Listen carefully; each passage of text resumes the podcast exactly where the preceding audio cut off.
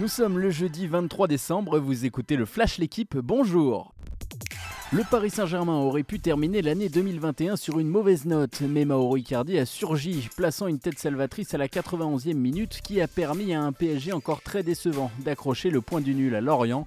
Thomas Moconduit avait ouvert le score en première période. Sergio Ramos, entré à la pause, a pris part à son troisième match avec Paris, mais il a été expulsé à la 85e minute. Les Parisiens terminent la phase allée en tête du championnat avec 13 points d'avance sur leur dauphin. Un dauphin qui ne s'appelle plus Marseille, l'OM a aussi évité la défaite de peu.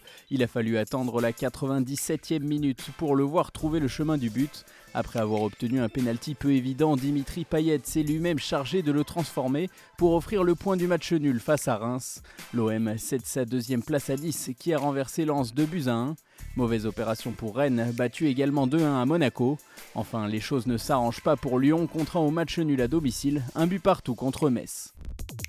Clément Noël a failli s'offrir un joli cadeau, mais il a fauté sur la dernière porte du slalom de Madonna di Campilio hier.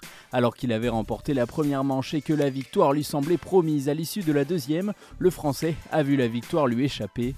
Elle est finalement revenue à Seb Foss Solvag. Le Norvégien s'est imposé devant Alexis Pinturo, qui décroche là le 73e podium de sa carrière. Champion d'Europe et champion de France, le Stade toulousain est partout dans le 15 de l'année du top 14 réalisé par les journalistes de l'équipe. On retrouve 10 rouges et noirs, dont Antoine Dupont évidemment, mais aussi Romain Ntamak, Thomas Ramos ou encore Julien Marchand. Finaliste du top 14 et de la Champions Cup, La Rochelle place deux joueurs dans cette équipe. Un 15 de l'année exceptionnel à retrouver dans le journal, tout comme le 15 choisi par les internautes.